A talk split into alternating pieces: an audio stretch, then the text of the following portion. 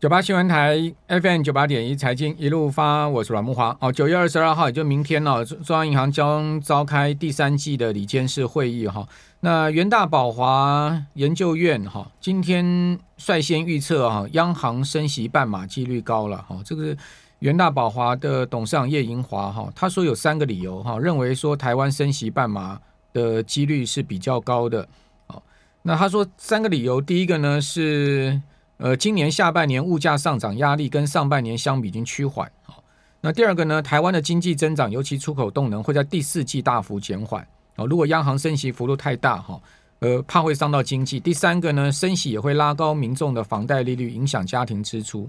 哦，所以这三个理由是叶银华点出来说，央行大概只会升半码。哈，那大家应该也是这样子了。哈，确实了，就是说你再怎么升，你升一码，你升一码，你也不见得能逐贬台币。哦，第二个呢，你升一码呢，呃，真的呢，就是会有什么样显著对通膨的效果吗？呵呵，这个看起来也未定之天嘛，所以干脆算了，顾到经济跟出口升半码就好。另外，元大宝华预测今年的经济成长率只有三点四，哦，另外 CPI 呢是二点九四，哦，也就说呢，经济增长的幅度哈是不到四趴，甚至不到三点五趴，哦。那同时，预低于主计总处的预估值三点七六，那 CPI 呢二点九四哈，也直逼三趴了，显示通膨全年的压力很高。不过呢，呃，他的看法是说明年就会滑落到一点六九了啊。那联准会啊，哦，这个到底要升三码升四码？现在市场都在猜测。不过一般来讲的话，升三码的几率是比较高了哈。现在看到呃，CME Fed Watch Two 的升三码几率是百分之八十二。哦，升四码几率只有百分之十八。那市场认为说有四大看点，好，是在这一次议息会议上面大家不可不知的。第一个呢，呃，最重要九月升息幅度嘛，哈。第二，第二个十一月的升息前景，还有呢，第三个未来利率路径的点阵图。因为这一次哈是季度会议，所以有点阵图。还有呢，联准会也会公布最新的对 GDP 跟呃 PCE 这些经济数据的预测啊。那另外呢？第四点呢，就是说经济预测会揭露联准会主席鲍尔先前所说的呃所谓痛苦啊，什么痛苦呢？就是要极尽一切的努力来对抗通膨哦，那会造成家庭的痛苦跟企业的痛苦。不过呢，过去啊啊，今年每逢联准会升息当天啊，美股都上涨。那这一次九月是不是还是能延续这样的一个惯性呢？哦，我呃根据统计啊，今年前四次联准会的会议。哦，分别三月十六、五月四号、六月十五、七月二十七。哦，标准普尔五百指数，呃，当日分别涨了百分之二点二、三趴、一点五跟二点六。好，也就是说，呃，前四次会议哈，标准普尔五百指数当天了哈，都显著的上涨。哦，涨幅甚至呢，最高有到过三趴。那这一次会不会同样的情况又出现？我们赶快来请教淡江大学财务金融学系的段昌文老师。段老师你好，呃，慕文好，还有大家好。好，段老师在我们节目现场哦，同样透过直播啊来访谈段老师。段老师这次呃第五次会议是哦，是不是能延续先前四次都全数 bingo 哦，全数都涨的一个情况呢？这很难预测。对，这很难预测。但是我觉得这一次哦很诡异啊。你呃，其实呃上一个礼拜啊，我不晓得大家有没有看看到一则新闻啊，日本的经济新闻啊，在点名说美国出现了三大泡沫，哎，是日本点名美国。说它现在目前出现了三大泡沫，一个就是美国股市泡沫，第二个是房产泡沫，第三个是科技创新泡沫，非 非常奇特啊！由日本来点名美国说，哎，目前的情况啊，这是呃警惕说这个是可能是雷曼级的一个危机信号啊。所以，呃，但是我看一下，大概大概大概 S M P 五百的那个风险溢价，大概在百分之二点三左右哈。那如果依照雷曼危机那个时候啊，比那个时候的雷曼危机还要低的一点九个百分点哎。所谓的风险溢风险溢酬的话，就是说股票现在的风险溢价给你超过二点三 percent，但是问题是公债都快三跟四了，那谁要去买股票啊？所以他说这一波的话，基本上就是所谓的货币太多所造成的三大泡沫情况啊。嗯、那很多人可能不大清楚说什么是科技创新泡沫哦，这个就是由纳斯达克那边引起的，所以纳斯达克它跌的非常深啊，连利率敏感。感度的话，这一次比雷曼级的那个时候的利率敏感度还要来得高哎，所以非常可 非常可见的，就是说，呃，如果说纳斯达克的指数如果频频亮红灯的话，而且都接近雷曼等级的危机的话，我看这个真的是死亡交叉了。所以呃，不无可能啊。也就是说，即使有上涨也是给你逃命的。对，所以呃，另外的房市泡沫的话，我们可以知道说，最近的美国的房地产啊，那个。房贷利率啊，那六趴以上，对六趴，那六趴以上的话，谁要去贷款呢、啊？我看这个是非常困难的一件事情啊。那六趴如果再往上冲的话，我看是没有人要去买房了。六趴已经到零八年当时的高点了。对啊，所以这么高，次贷风暴当时的利率大概是六趴。所以如果这么高的话，我想如果把它呃对比到台湾来，如果台湾的贷款利率到四趴就好了。嗯、我看，而且更麻烦的是哦，美国现在的新屋跟成屋的中位数价格，就是说全国平均的中位数价格，哈，都已经来到四十万美金以上。对，那那您刚讲说雷曼当时就是零八年当时哈，呃，实际上你去查一下，那时候美国的呃房屋的中位数价格应该顶多就三十万美金。是啊，好，两千年的时候我应该蛮确定，两千年的时候就科技泡沫的时候，美国的房屋中位数价格大概二十万美金了，等于说两千年到现在涨了一倍了。对啊，那那我们算嘛，中间零八年大概差不多三十万美金嘛。那你说同样的利率，但是你的房贷总额负担不同啊。是啊。因为现在的本金变变太多了啦。那如果同样的利率的话，呃，当然啊、呃，我们说如果反推说 GDP 它也有在增增长啊，但是 GDP 的增长的幅度的话是比不上房贷的增长速度啊。所以有很多的一些数字的话都呈现哦，目前的情况是，诶，美国的经济状况是 实在是有点糟糕哈。当然，我们都看到很多的呃国外的美国的投行啊都在预估说 S M P 五百的话，它会跌到什么程度了哈。那当然，我们我看到一个，就是应该大家都有都有都有看到啊，就也就是避险基金的一个近日的警告，也就是美国处于全球金融的泡沫中心的。那他认为说，美国的资产价格不可能反弹到疫情前的高点啊。那我们这一波疫情之后，从呃二零二零年呃三月十九号跌到低点之后的话，反弹到疫情前的高点之后再创新高，几乎每一个月都在创新高哦。所以这种情况的话，恐怕啊、这个呃桥水基金的话，桥水基金的这个警告的话，不无可能说呃这一波如果再跌下来的话，恐怕是很难以再回到疫情前的高点。所以投资人目前面临到的一个大。规模市场的一个崩盘啊，还有毁灭性的这些衰退的风险的话，这种几率的话，我想应该会非常非常大。不过日本人也不要乌鸦笑猪黑了。对，讲实在的 哈，呃，日本的泡沫也不比美国少了，对不对？因为因为他已经经验了三 三十年了。日本国日本的国债泡沫，对不对？上千亿、上千兆日元的国债，对，一半。一半以上是呃日银所持有，是是，是超过一半以上日银所上千兆，那 GDP 百分之两百三四十啊，是啊。对，所以日本你去唱衰美国三大泡沫，你回家先看看你自己的国债泡沫怎么处理。你看日日日本这一波通货膨胀率已经超过它的预期了。那预期通货膨通货膨通货膨胀率，它通膨现在是三十一年来新高啊，对，二点八嘛。对啊，二点八核心通膨是三十一年来新高，它还要那个 YCC，对，还要直率曲线控制，继续这个印钞票。但是我发觉哦，他也在等一个。一个机会了，也就是说，看这个今天凌晨啊，大概美国它会升息几码。那我看呃呃日经新闻啊，说礼拜四的话，恐怕啊日本啊，呃搞不好会出奇招啊。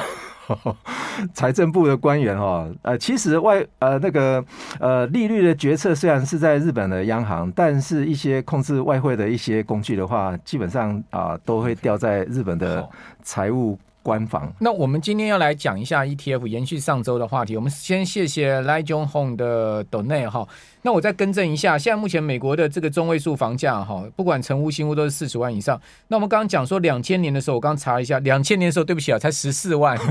好，然后呢，两千零八年的时候，当时的高点哈是到二十几万，没有错。对，哦，二呃，两千年零八年才二十几万，等于说两千零八年现在到现在，美国房价已经涨一倍。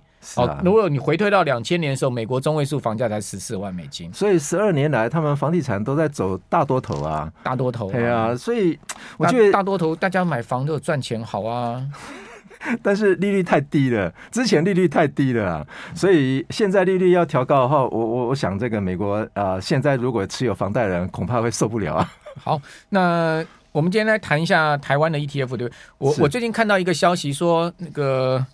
我们电台那个刚刚广告有出来嘛？就是说那个第九、第十档的高股息 ETF 要出炉了嘛？对，好，然后呢，现在目前有九档高股息 ETF 哈，因为很多人喜欢去买高股息 ETF，说呢受益人已经突破一百八十万人哈，那同时呢总规模单是九档高股息 ETF 突破三千亿哎，是啊。很哇，这很惊人，多啊！其实不是所有 ETF 哦，只有高股息这九档就突破。其实如果加进来，像呃，你刚刚说的九档，应该是买台湾的啦。对对，那如就台股的 ETF，台股的这个高股息的 ETF。对对对。那我这边什么零零八七八、零零五六啊那些啊，我这边有一个就是规模的一个排名哈。OK，我们来看一下规模排名，这是所所有的嘛？哎，这是所有零零五零开始。哎，对，也就是受益人前十名的。嗯好，受益人前十名的话，第一名是零零五六嘛，他现在受益人。的话来到七十三万，七十三万八千多人嘛。那第二名的话是零零八七八嘛，啊，这个是国泰高啊永永续高股息的六十六万七。好，我们这边先休息一下，等下回到节目现场。九八新闻台 FM 九八点一财经一路发，我是阮慕华。其实呢，九档高股息的 ETF 啊，那个绩效表现差距非常的大哈。比如说呢。呃，元大高息第一波那一档哈，今年以来含息报酬率就呃是负的六趴，算是在九档高股息 ETF 里面表现最好的。我有查过哈，负六趴真的是表现相当好，因为大盘跌二十几趴嘛。那另外呢，零零九哎，应该是零零九零零零零九零零嘛，富邦那一档，富邦那一档特选三十。哦，负二十几趴，那个是完完完败大盘的就对了，完败大盘，那是含息报酬率负二十几趴哦。哦，所以高股息的 ETF 哈、讲实在的，你是要去算它的含息报酬率，你不要说啊，那那个零零九零宣布出来那个息率高达十趴九趴的，你就冲进去了，然后这个未必你能赚到钱。我们继续来请教丹阳大学段昌荣老师，段老师这个。呃，刚刚讲到说，这是所有 ETF 的受益人数的排名嘛？是啊，是啊，前十名了哈。嗯、那如果我们以前十名来看，来来看的话，我拉出其中的呃一二呃前四名来去做 PK 一下哈。也就是零零五六、零零八七八、零零五零跟零零八八一，到底哪一档是比较厉害的哈？我们可以看呃那个下一张图图形的话哈，那这个是呃，也就是刚刚讲的哈，也就是受益人数啊是前四名的哈，PK 一下，PK 一下哈。那我们 PK 的话，当然就是用它啊最啊最短的，也就是近期哦发行的这一档 ETF 哈，来去做一个原始的啊这个其实。起跑点哦，那这一档的话是零零八八一啊，零零八八一的话是二零二零年十二月十号，所以这个图形的话是从二零二零年十二月十号开始跑了。那跑完出来的结果的话，我们看到黑色的这条曲线的话是跑赢所有其他的基金。哦，这个里面的话是零零八七八是赢过零零五六。还有零零五零 也赢过零零八八一哦，所以我们把零零八七八这一档啊、呃，有关高股息的，这是含息报酬吗？还是只有这这个线图是有含息报酬哦。OK，那下面这个数据的话是有呃有关资本利得，第一排是资本利得，第二排是配息报酬，然后然后有一个总然后然后一个然后一个总报酬。好，我们来看一下四档的总报酬。您刚刚讲说是从二零。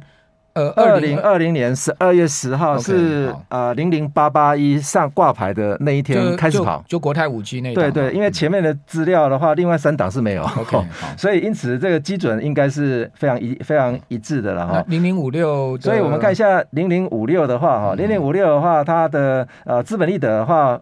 从二零二零年十二月跑到现在是负的六点五五 percent 了。那再加上它的配息的啊，这个报酬率是百分之五点五左右，所以它。截至目前为止还是负的哈。那第二档的话是零零八七八，零零八七八的话，资本利得的话是五点八八，嗯，哦，那配息的话是百分之九点七四，两者加起来就是十五点六二，哦，那再来就是零零五零的，那零零五零的话，它也有配息啊，所以零零五零的资本利得的话是百分之负的五点五二，那配息是四点四三，所以加总起来是负的一点零九，反而零零五零还打败了，诶，零零。呃，五零跟零零五六其实差不多，一个是总报酬是负的一点零五嘛，一个是负的一点一点零零九。那另外一档的话是呃零零八八一嘛，零零八八一的话，它的资本利得的话是负的九点五四。嗯，那股利的话是五点八五，加总起来还是负的。所以我们这这四档的话可以。可以显见的，就是说零零八七八可以打败零零五六跟零零五零跟零零八八一，呃，所以因此啊，我们再来比一下哈，也就是说，呃，下面这个是表是表格，待会我们再来看哦。那如果说我们把高股息受益人数的前两名，这前两名的话就是零零八七八跟零零九零零，再加上目前的状况不确定的话，那我们拉了两档。零零七一三跟零零七三一，这都是低波的。嗯、那低波的 ETF 的话，那我们可以来去做一个比对哈，PK 一下。一档是元大台湾高息低波，一档是那个呃 A A A F H 的富时。哦，就是富邦特选高股息三十 ETF，不是低波的两档嘛？低波的有一个富富华的富时高息低波嘛？对对对对。那我这边的话抓的基准日的话，因为最呃最晚上呃挂牌的话是零零九零零，嗯，那最晚挂牌的话，九零零是今年呢？对，今年是二零二一年十二月二十二号，对对，就今去年底，对去年底哈，所以。跑完出来的结果，大家看这个图形的话，基准日是一定一定要一一定要有的嘛，因为前面的日期另外三档是没有的，所以前面就从那个零零九零零挂牌那天起算了。是是是，其实零零九零零真的也生不逢时，他进场就进在最高点。但是评价高衰。但如果说相对而言比较抗跌的话，哎，他的选股能力应该是比较佳了。好，如如果是这样子的话，那我们可以直接比比较一下这四档，我们看一下零零八七八，刚刚有。看过它的报酬率的哦，那我们再重复一下，这个是二零二一年十二月二十二号开始起跑的，去年底啊。对，那零零八七八的话，它的资本利得负的十一点四一，那呃配息的报酬是三三趴，加总起来是负的八点四一 percent 哈，打败大盘。对，那第二档的话是零零九零零，我，这个非常糟糕。它的资本利得的话是负的二十九点六三，哦，那它的配息是呃资料截截止日目前是零哦，所以呃基本上它就是总报酬率是负的二十九点六三，但是另外两档的话是低波的嘛，那低波的话最近一年来低波应该可以抗跌啊，但是问题是零零七一三的话这一档的话是资本利得是负的九点八五，那呃资料截止日是还没有拿到。股息啊，因为似乎好像是呃九月呃就是十九号那一天，他好像是除除前呃，不过不过零零九零零已经已经除息了啦。对，零零九零零它是在那个他超八月中除息的了。哎，对，那那当然，这个资料里面的线图的话，已经有已经有包包括，但是好像是看一下零零啊，这个七一三的话，零零九零零，我记得它的含息报酬率大概是二十负的二十三帕左右。负的二十三趴，那到到到最近，到到最近，但没有精算，大概是最近大概，如果如果把那个息加上去的话，对，对，那加上去的话，其实还是一样是二字头，对了，他还是输大盘了，对对，他输的非常凄惨哦，因为他真的进场的时间点都是进在最高，对对对，而且他一年要换三次成分股嘛，是，那他的呃呃他的总费用率也比较高一点，然后大概。呃，零零九零零的总费用率大概在百分之零点八左右吧，是是所有 ETF 里面相对偏高，因为它一年要换三次成分股。对对对，没错。所以那这就是它设计的这个可能当时的一个结构可能要考量的问题了。那再来就是我们看一下零零啊七三一跟零零七一三去做比较嘛。那如果说目前我觉得元大高息低波真的不错，对，元大高今年的表现真的不错。对，但是如果以零零七一三跟零零七三一去做比较的话，哦，它今年跑下来的结果哈，比较厉害的反而是零零七三一，哎，哦，就是这一档零零七三一，就是啊这个 FH 的这一档啊这个呃高息低波的这档 ETF 似乎好像有。跑赢它了，但是问题是，如果说我们把零零九零零把它拿掉，嗯，也就是说，因为它挂牌日实在是呃太近了，没有办法比出来一个结果哈。那如果我们把零零八七八跟零零七一三跟零零七三一来拿来当做比较的话，那我们就用零零八七八这一档挂牌日二零二零年七月二十号来去做呃这个回。回推它的报酬率哪一个比较强了哦？目前线图看起来，这是韩喜的报酬率是零零七一三，零零七一三。如果说以这个总报酬率来看的话，还是零零七三一比较厉害哦。好，那我们来看一下啊，如果从二零二零年七月二十号来跑的话，总报酬率啊，零零八七八是二十一 percent 啊。好，那如果零零七一三的话是三十二 percent，那零零七三一的话是三十七 percent 哦。好。哦，我我我我补充一下哈，刚才讲到那个富华富时高息第一波那档零零七三一哈，它今年以来差不多到最近的报酬率是负大概两趴而已，它其他其实真的表现的不错，是哦。那另外就是那个呃零零七一三哦，元大台湾高息低波，它今年大概负六趴多，将近七趴了，对，哦，这也是表表现相当好哦。但是呢，这个呃富邦特选高息三十就是零零九零零，它今年以来的。这个含息报酬率是负了二十三趴，好，另外还有就是零零八七八国泰国泰永续高股息，它今年的报酬率是负的七趴多。那零零五六呢？这个元大高股息今年负将近十六趴，其实表现没有那么好。好，此外我们再看到，呃，富邦台湾优质高息呢，它今年是负十趴左右。好，这个大概就是呃主要几档这个高股息 ETF 今年的报酬率，其实。